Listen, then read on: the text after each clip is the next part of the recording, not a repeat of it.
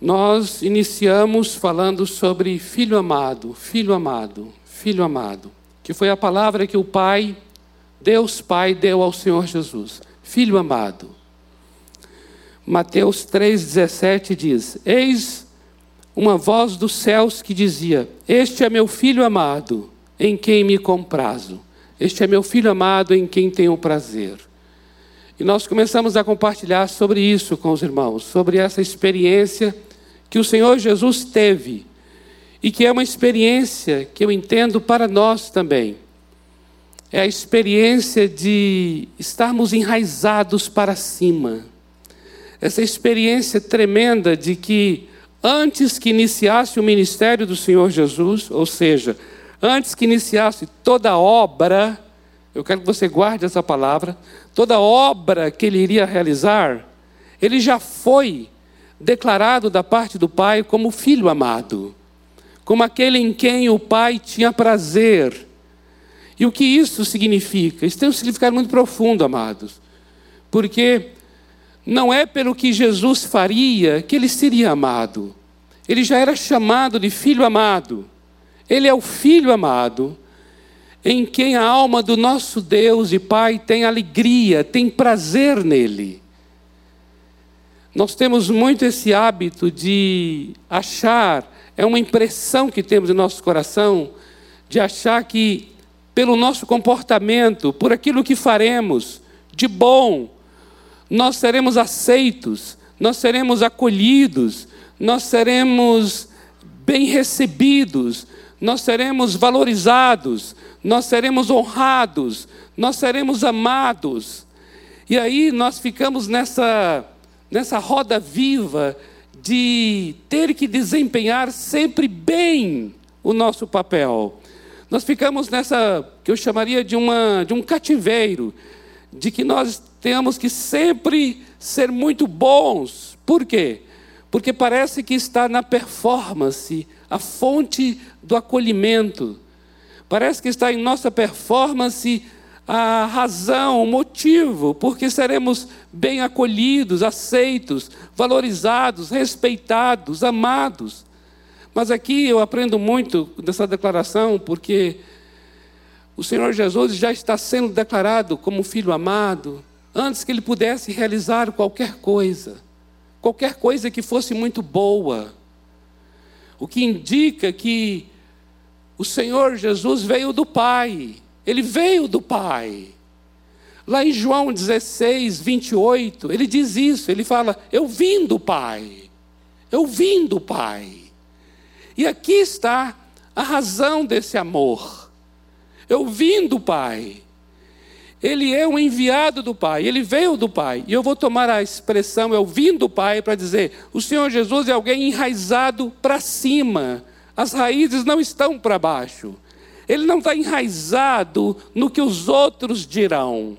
Ele não está enraizado nas suas próprias realizações. Então ele não depende nem do seu próprio, do, do, do da sua própria obra que realiza em relação a si mesmo. E também não depende dos outros. Não está enraizado em nada. Ele veio do Pai. E esse eu vim do Pai, eu tomo como uma pessoa enraizada de cima para baixo, raízes para o alto. E o fato dele ter vindo do Pai é que recebeu essa declaração aqui, em que no momento do batismo, o céu se abre, uma voz vem do alto e diz: Tu és meu filho amado. Tu és meu filho amado. E aí nós vimos logo em seguida, que aí é o último versículo do capítulo 3, aí nós vimos já no, no início do capítulo 4, o Senhor Jesus sendo levado ao deserto para ser tentado por Satanás, e naquele embate, naquele confronto com o diabo, a primeira coisa que o diabo vai fazer é dizer: se tu és o filho de Deus. Porque é exatamente isso que Satanás, é exatamente isso que o adversário, é exatamente isso que é a oposição mais, mais cruel e perversa que sofremos. É aquela que vem questionar quem somos. É aquela que vem ferir e atingir nossa identidade. Observa, o diabo diz: se tu és o filho de Deus. Mas é tão tremendo isso, por quê? Porque antes da experiência desse embate com o diabo, ele já tinha tido essa palavra do Pai, dizendo: Tu és meu filho. E logo em seguida o diabo vai dizer: Se tu és filho. Você compreende isso? A acusação, se é filho, veio para alguém que já havia recebido a palavra de Deus, de que era filho amado. Daí eu vejo a profunda necessidade que nós temos, queridos, dessa, dessa experiência vertical.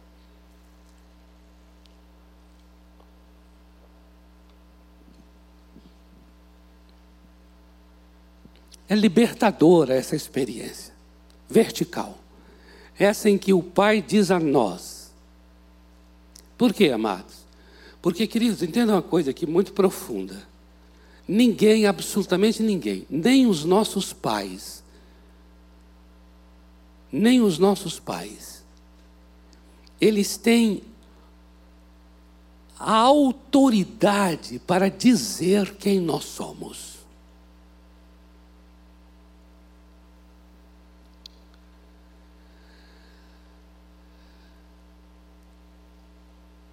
Existem muitas experiências dolorosas, cujas feridas vêm dos próprios pais para com os seus filhos. Eu queria dizer uma coisa a vocês aqui. Nem os nossos pais, a mãe que nos gerou, o pai que cuidou de nós, com todo o amor e carinho da parte deles, eles não têm esse peso, entenda bem isso, não está sobre eles essa atribuição, eles não têm esse peso de afirmação de quem somos. Essa atribuição, essa prerrogativa para dizer quem somos é só daquele que nos tenha criado. Só quem cria cria, cria no sentido de fazer existir, criar no sentido de tornar existente. Somente aquele que tem o poder de criação é que tem a autoridade para definição de identidade. Só quem tem poder de criação tem autoridade de definição.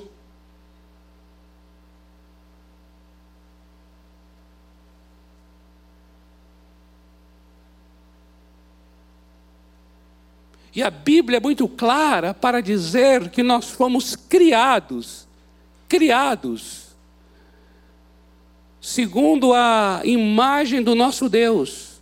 E não é só isso. Tem uma palavra tão, tão profunda que está em Efésios capítulo 2, versículo 10. Eu faço questão que a gente leia. Efésios capítulo 2. Vamos ler a partir do verso 8.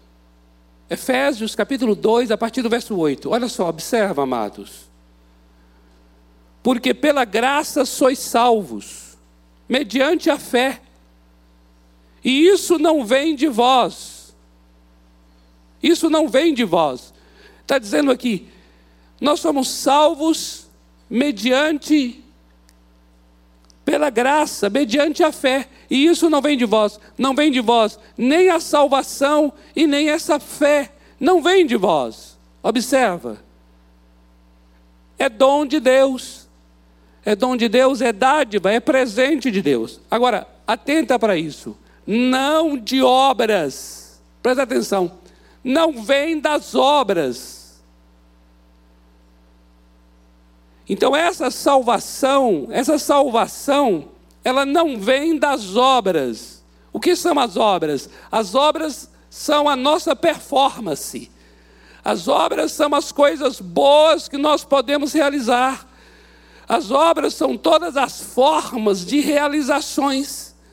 As obras são todas as manifestações de comportamento da minha e da sua parte, amado.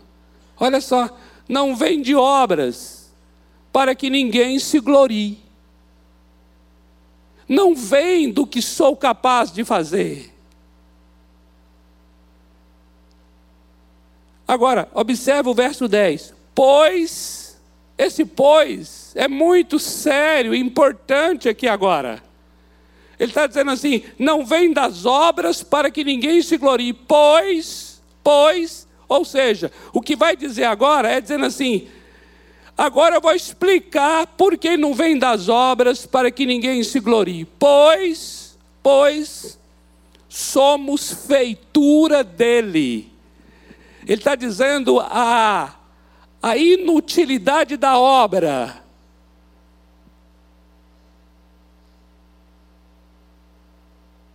E ele vai mostrar da, da seguinte maneira: pela identidade nossa. Ele vai dizer: nós somos feitura dele. Feitura. Feitura é assim: nós somos pessoas é, feitas produzidas pelo próprio Deus. Nós somos feitura dele, nós somos feitos. Nós somos uma obra feita dele. Essa palavra feitura é a palavra grega poema, poema, poema, de onde nós temos a palavra poema. Poema. Poema é uma obra poética. Poema é uma construção poética. Aqui diz: Pois nós somos feitura dele. Observa isso aqui agora. Nós somos feitura dele. Feitura de quem? Feitura de Deus. Observa isso, amados. Poema, agora atenta para isso. No grego clássico, aqui o negócio vai ficando mais, mais, mais, mais profundo, tá bom? Permita-me. No grego clássico, o final da, o final da palavra a terminação, ela é importantíssima. Por exemplo, a palavra doxa, doxis, é a palavra opinião, que é também colocada como a palavra glória, mas significa opinião, opinião, doxis. Só que doxis, esse final, is, doxis, significa que é uma opinião que ainda não chegou a um denominador comum, não chegou a uma conclusão, não chegou a um fim. Agora, quando essa opinião chega a um fim, ou seja, chega a uma, a uma definição, ela se completa, a palavra é dogma. Dogma. O que é então um dogma? O dogma é uma discussão que se chegou a um, a um consenso, que chegou a uma finalização. É o dogma. A palavra poesis, poesis, significa uma obra poética que ainda não se definiu, ainda não chegou a uma conclusão. Agora, quando essa obra poética tenha chegado a uma conclusão e ela esteja completa, recebe o nome de poema. Da mesma maneira que o final de dogma, como discussão completa, assim também é poema, como obra completa. A palavra usada aqui para feitura é poema não é poesis. O que isso indica? Isso indica que nós somos feitura dele, feitura dele, no sentido de nós somos uma obra completa, nós somos uma obra finalizada. Não há mais nada a se acrescentar a nós e por nós, porque tudo já foi completo consumado e finalizado em Cristo Jesus. Então, quando diz assim, filho amado, está mostrando que é um filho que em tudo para ele se terminou, em tudo para ele se concluiu. Filho amado. Então, esse filho amado não vai ser construído pelas obras ele já é concluído pela criação.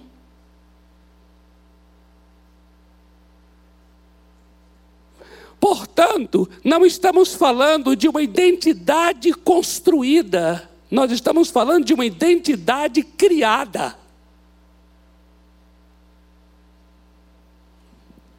Logo, o valor que eu tenho e que você tem não será construído, esse valor é criado. O meu valor vem pela inerência de ser criado, e não por algo que será construído socialmente pelas minhas relações, ou pelas minhas realizações, ou pelos meus talentos, ou pela minha, pela minha postura, absolutamente nada disso. O valor que a Bíblia nos mostra que nós temos, não é um valor que nos é dado, é um valor que nós somos. Segundo a Bíblia, as pessoas não têm que me valorizar e elas vão me dar valor. Não, ninguém vai me dar valor. Você vai reconhecer o valor que eu já tenho. Porque este valor que eu já tenho foi criado, veio pelo fato de ser uma obra, eu sou um poema de Deus, eu sou criado, eu sou uma criação de Deus, e é na criação de Deus que já está embutido o meu valor. O meu valor, a minha preciosidade, quem eu sou, vem de quem Deus é. Por isso eu estou enraizado para cima. Não, ninguém vai me dar valor. Porque se o meu valor fosse construído, eu estaria nas mãos das pessoas. Eu dependeria delas. E depender delas afetaria profundamente o meu comportamento. Porque eu teria que me comportar para ser valorizado.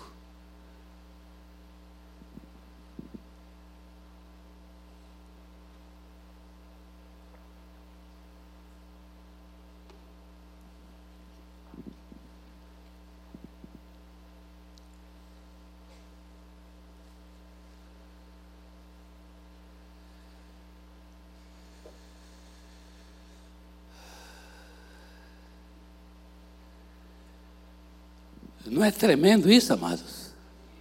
Não chega, seja sincero, não é tremendo isso? Olha o que o texto diz. Somos feitura dele, criados. Olha a palavra aqui. Criados. Criados o quê? Em Cristo Jesus para Observa o texto. Você está lendo o texto? Criados em Cristo Jesus para boas obras. Então observa, eu não sou, eu não sou das boas obras, mas criado para as boas obras. Realizar as boas obras é consequência de quem sou.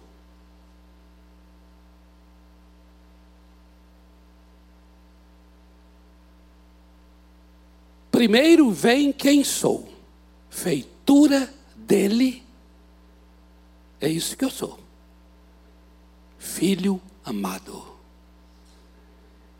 criado em Cristo para as boas obras. Eu vou então agora realizar as boas obras. As boas obras não indicarão que eu sou, que eu, que eu serei filho amado. As boas obras já demonstram que eu já sou filho amado.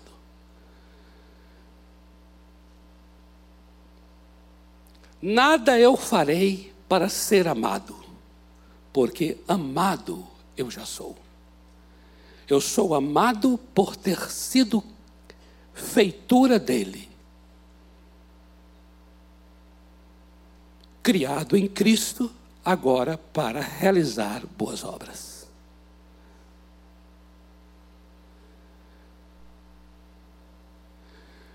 O meu comportamento, então, agora, o meu comportamento, ou seja, a realização das boas obras agora, elas acontecerão como uma pessoa amada e não como uma pessoa que está buscando ser amada. Por isso, as minhas obras não estarão comprometidas.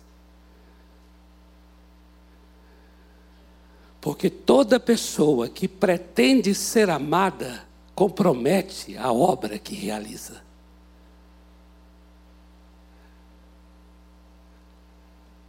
Toda pessoa que pretende ser amada tem uma vocação para ser hipócrita.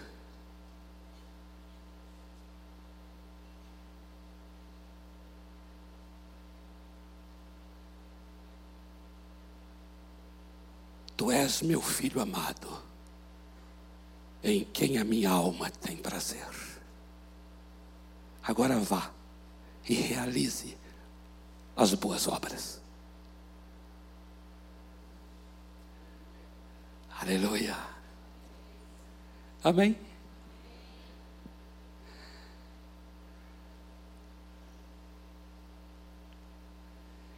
E se essas pessoas me rejeitarem, enquanto eu estiver realizando essas obras.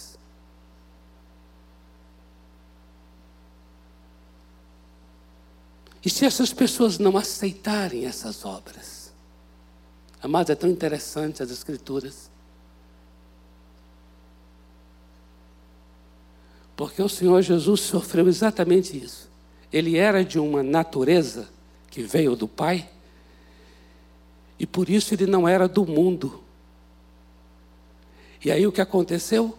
Por causa disso, o mundo o odiou. O odiou. Sem motivo algum, o odiou. E por que o odiou? Porque ele não é do mundo. E ele diz bem assim: se você for do mundo, você será amado. Preste atenção nisso. Se você for do mundo, você será amado.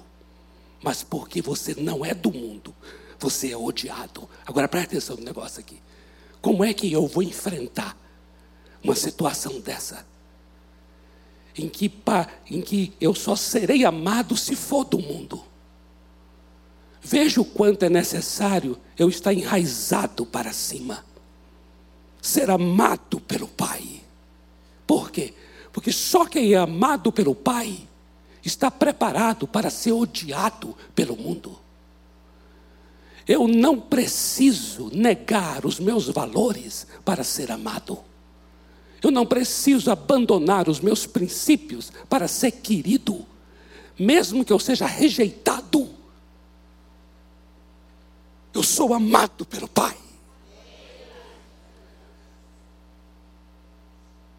Quem eu sou não vem de quem diz que sou. Quem eu sou vem de quem me criou.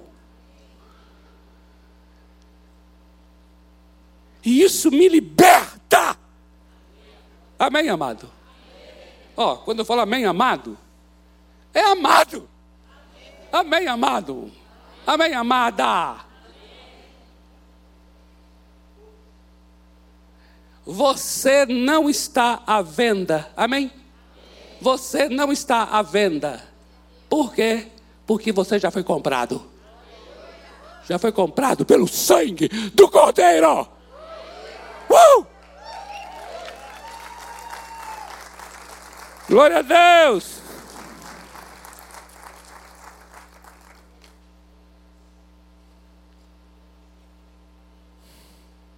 Isso é tremendo.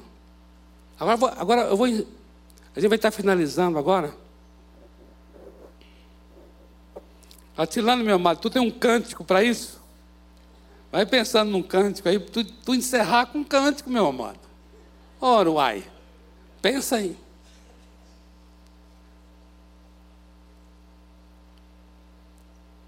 Olha que coisa tremenda que vem agora nesse trecho. Romanos capítulo 8. Eu queria que você abrisse aí sua Bíblia no versículo 31. Olha que coisa tremenda. Romanos 8, versículo 31.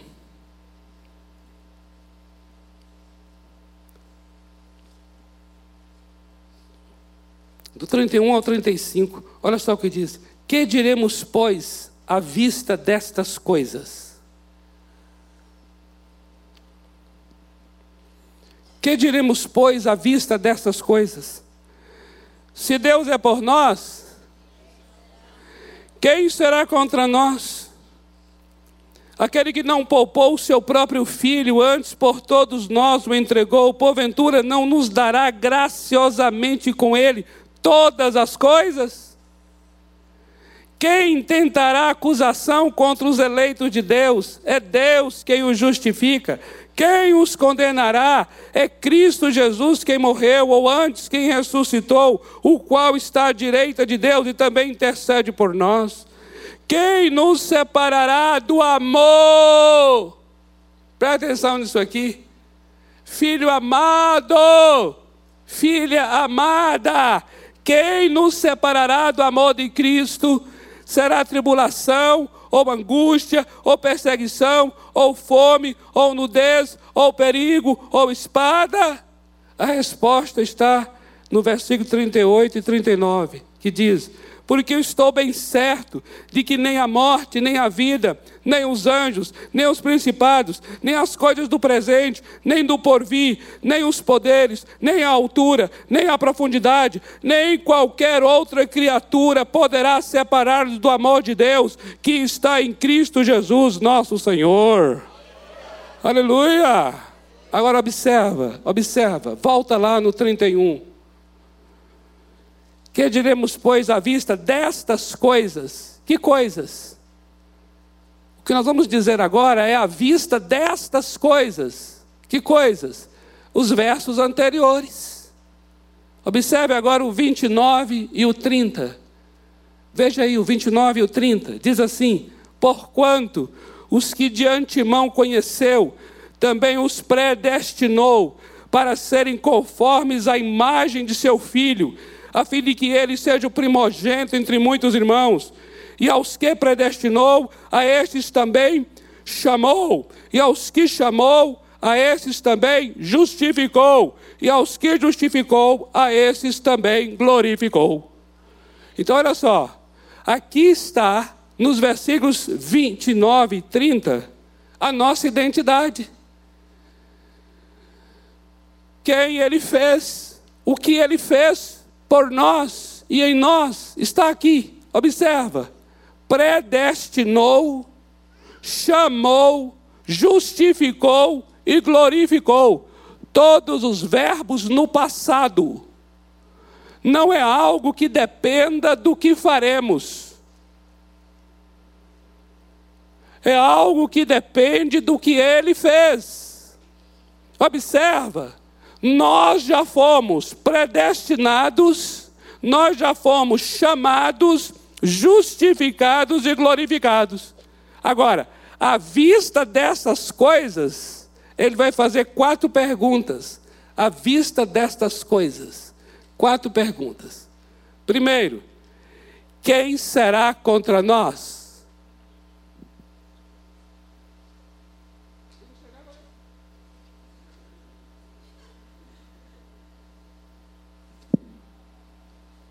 Quem poderá ser contra nós? À vista dessas coisas, ele pergunta: Quem será contra nós? Aquele que não poupou seu próprio filho, antes por todos nós o entregou. Porventura não nos dará graciosamente com ele todas as coisas. Segunda pergunta: quem vai intentar acusação contra estes eleitos? Quem? Ele responde: é Deus quem os justifica. Terceira pergunta: quem os condenará? Resposta: é Cristo Jesus quem morreu, ou antes quem ressuscitou, o qual está à direita de Deus e também intercede por nós. E a quarta pergunta: quem nos separará do amor? Preste atenção nisso aqui. Quem nos separará do amor de Cristo? E ele dá uma lista de coisas. Quem nos separará? Tribulação, angústia, perseguição, fome, nudez, perigo, espada. Presta atenção nisso aqui, amado, presta atenção, por favor. Nós temos um conceito emocional, entenda isso que eu vou dizer agora aqui. Nós temos um conceito emocional de que ser amado é ser livrado.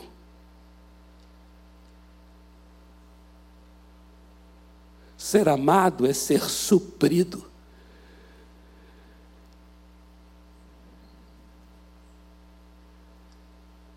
Nós temos um conceito emocional de que Deus é bom porque fez uma coisa boa.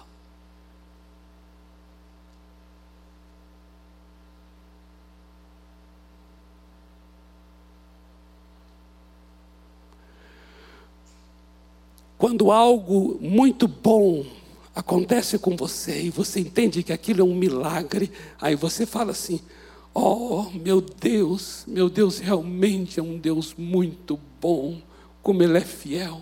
Amado, Deus é bom, Deus é fiel, e isso não tem a ver com o que Ele vai fazer. Você é amado, e isso não tem nada a ver dele livrar você de qualquer coisa, ou dele te suprir. Deus não te supre para que você fique definido como amado.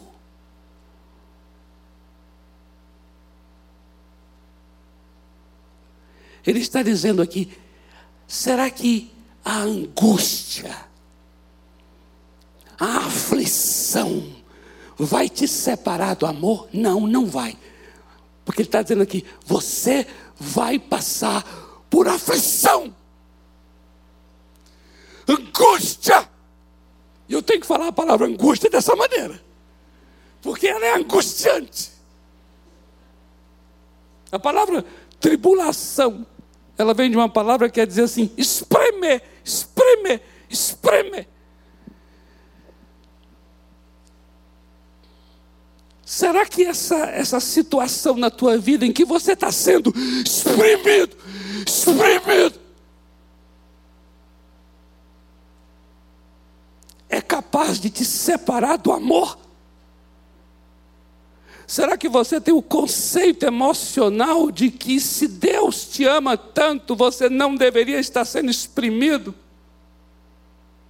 Por favor, eu gostaria que você abandonasse hoje esse conceito, em nome de Jesus.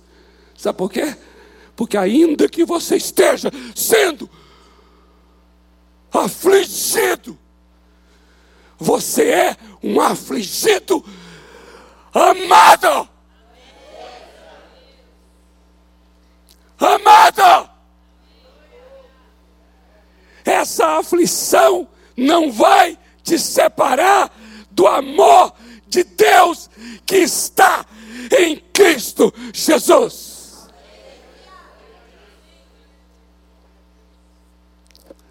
Você está entendendo essa coisa do filho amado? Primeiro ele diz: você é meu filho amado. E esse filho amado agora vai enfrentar coisas que são assim, que você vai olhar e falar assim: esse aí é o amado. Se esse é o amado, eu não quero nem conhecer o odiado.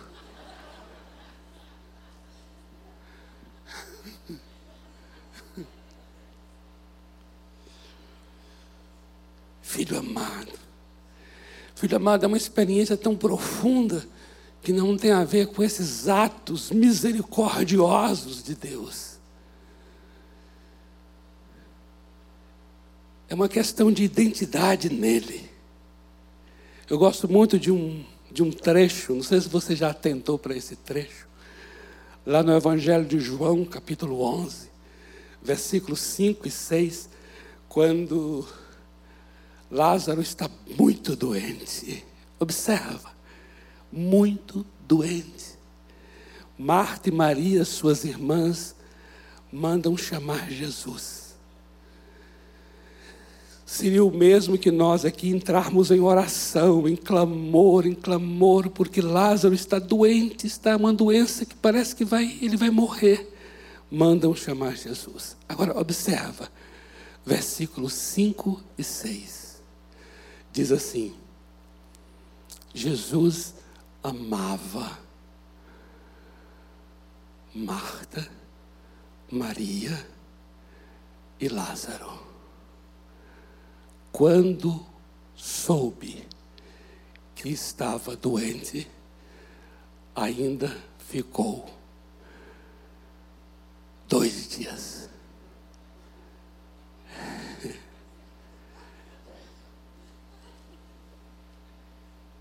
Você já prestou atenção nisso?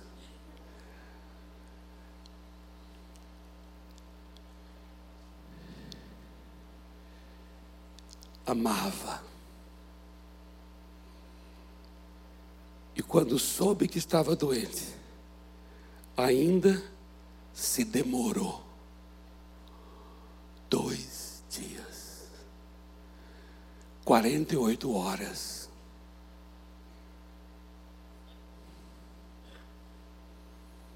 Imagina agora eu e você nessas 48 horas.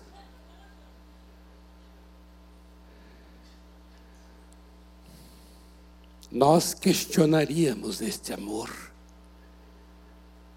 Porque no nosso conceito emocional, se Ele ama, Ele vai livrar.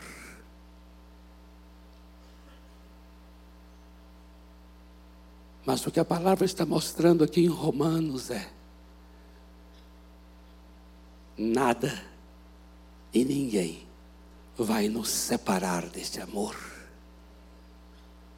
Nada e ninguém, nem a morte, nem a morte, nem a morte, nem a morte, nem a vida nem anjos, nem principados, nem potestades, nem coisas do presente, nem coisas do futuro, nem qualquer outra criatura tem o poder de nos separar deste amor. Porque este amor está em Cristo Jesus, nosso Senhor, Filho amado filha amada. Amém. Vamos orar sobre isso? Tem um cântico aí, meu amado?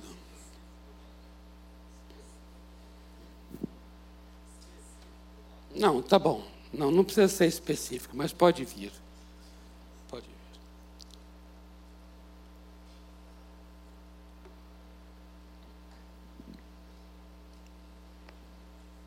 Nós vamos orar. Eu queria pedir a você que colocasse de pé para nós orarmos.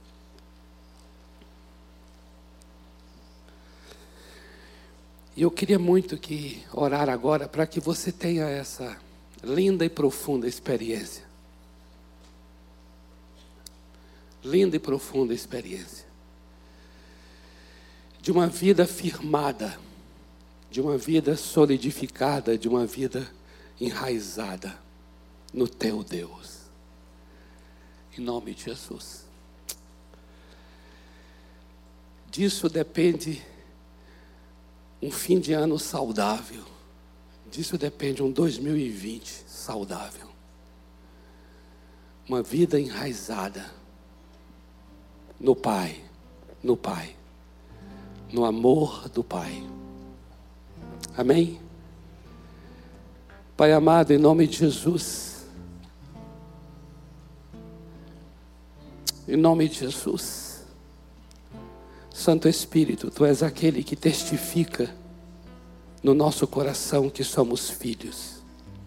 A tua palavra diz que o Espírito do Senhor testifica com o nosso espírito que somos filhos de Deus. Espírito Santo, testifica no coração aqui de cada um. Testemunha, testemunha essa profunda filiação. Testemunha essa identidade linda que temos. Cura, cura, cura. Sara a identidade do teu povo. Tira de nós, renova nossa mente.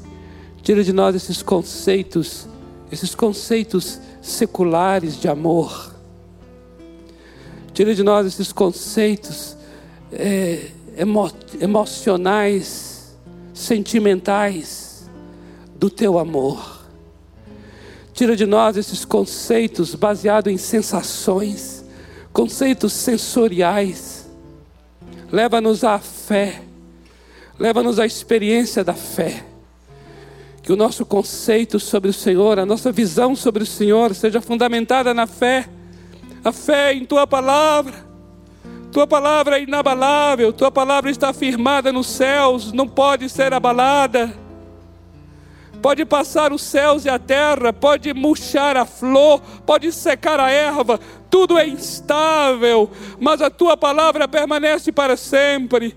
Eu oro por uma igreja que tenha fé firmada na tua palavra Oh Espírito Santo, conceda-nos essa profunda experiência a cada um aqui de uma maneira tão particular, individual, cada um na sua luta, na sua batalha, nas suas limitações. Vai ali, Santo Espírito, e dá essa experiência profunda da fé, a fé na palavra, a fé na palavra. O Senhor deu uma palavra ao teu filho, dizendo: Tu és meu filho amado eu oro para que esta palavra seja dada a nós, uma igreja firmada, enraizada na tua palavra. Pai, em nome de Jesus, isso venha guiar nossas emoções, isso venha normatizar nossa maneira de pensar, isso venha controlar, dirigir nosso comportamento. Queremos ser um povo seguro em Ti para enfrentar os embates Queremos ser um povo seguro no Senhor para poder enfrentar tempestades, adversidades, seguro no Senhor para passar por aflições, tribulações, angústias, perigo, nudez, fome, espada. Queremos ser pessoas seguras no Senhor para enfrentar as rejeições, para enfrentar as decepções, para enfrentar as traições, para enfrentar as expectativas que não são atendidas, para enfrentar as frustrações. Queremos ser um povo seguro em Ti, seguro em Ti, seguro somente em Ti. Conceda, Senhor, a Tua igreja, a Tua igreja, a Tua igreja tem a Tua natureza. Tua igreja foi predestinada, foi chamada, foi justificada, foi glorificada em Cristo Jesus. Oh Deus, essa verdade se torne uma experiência na vida do teu povo, em nome do Senhor Jesus. Amém. Amém. Amém. Vamos ministrar junto aqui. Pode se assentar. Quero cantar uma canção que ela diz, não acho que não está preparada ali pelos meninos, mas eu, eu tenho dois filhos, pastor tem 29, eu tenho 33 anos. Eu sabia que um dia eles iam perguntar assim para mim: como que eu nasci? Você sabe que a maior dúvida que as pessoas têm muitas vezes é, é por que, elas nasceram, né? E eu vi uma frase que revolucionou minha mente com relação a isso. A frase dizia o seguinte: Eu não nasci porque meu pai e minha mãe foram para a cama. Eu nasci porque Deus disse que eu ia nascer então ele colocou meu pai e minha mãe na cama. Vocês entenderam? E não interessa como, como foi esse nascimento. Não, que pai era esse, que mãe era esse. Mas nós nascemos com um propósito. Nós nascemos com uma missão. Nós nascemos com um motivo. Nós estamos ligados lá em cima, nascidos com um motivo. Motivos. E essa canção fala isso só. Eu conto para ele como que eles nasceram eu conto. E depois eu digo que eles são um presente de Deus. Um presente de Deus. Você é um presente de Deus. Um presente de Deus para a terra.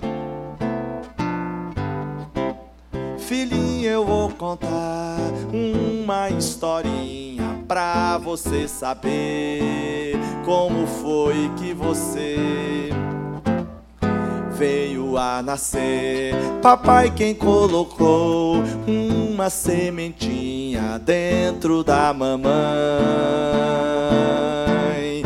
Essa sementinha encontrou uma bolinha e as duas se abraçaram, fizeram uma bolinha bem maior. Então essa bolinha bem maior foi crescendo na barriga da mamãe e foi criando braço, perna e cabeça e cinco dedinhos em cada mão, um narizinho lindo com seus dois furinhos todos os dedinhos, cinco em cada pé e dois olhinhos vivos, pretos redondinhos e uma boquinha para sorrir. Era você, sapeca, que só vendo pulava na barriga da mamãe e o papai aqui de fora lhe sentia. Então você dormia e o tempo passava.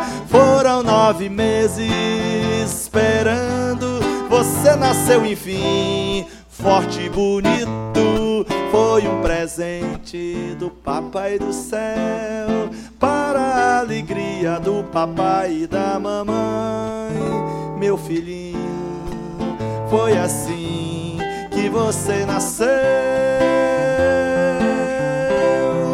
Filhinho, eu já contei.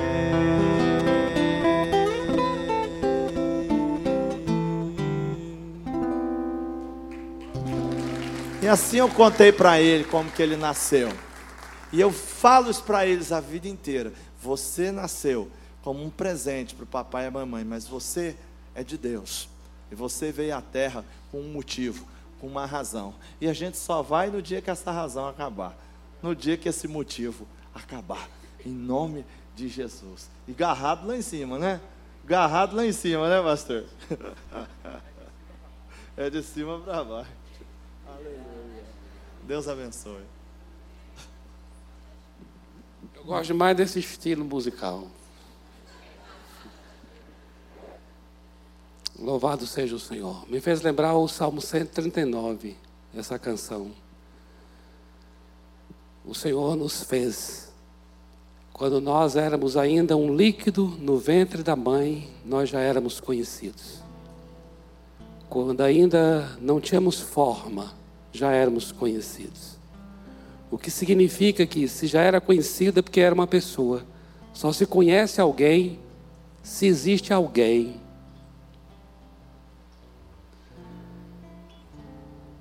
Por isso, nós já éramos conhecidos no ventre da mãe. E diz a palavra que no livro dele, ele escreveu todos os nossos dias, quando ainda não havia nenhum deles. O que mostra que nós não estamos aqui de nós, por nós, e nem para nós. Nós estamos aqui de Deus, por Deus e para Deus. Amém? É linda essa experiência. E a nossa oração é que você esteja agarrado mesmo, como diz o Atilano, pastor Atilano. Agarrado nisso. Você não é alguém que vai ser por causa das circunstâncias ao teu redor. Mas você é alguém que já é. Que já é. Na verdade, o que a Bíblia nos mostra é que nós nos tornaremos aquilo que já somos. Amém? Vamos ficar em pé? Deixa eu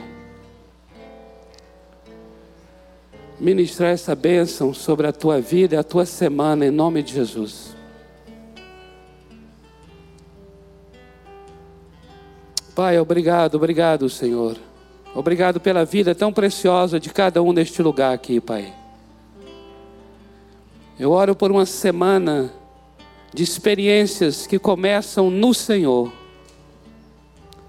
que começam do Senhor, pelo Senhor e para o Senhor.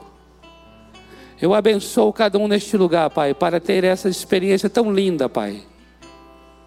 Antes de estar com alguém, sabe quem é, porque está diante de Ti. Eu oro por essa experiência libertadora na vida de cada um neste lugar. E que o amor de Deus, o Pai, o amor de Deus, Pai, a graça maravilhosa do Seu Filho, do Senhor Jesus, e a comunhão, a ministração, a revelação do Espírito Santo, seja com a tua vida, seja com o teu coração, seja com a tua semana, desde agora e para sempre. Amém. Amém. Glória a Deus. Aleluia. Abraça aí, pode abraçar. Dê um abraço mesmo no amado, na amada.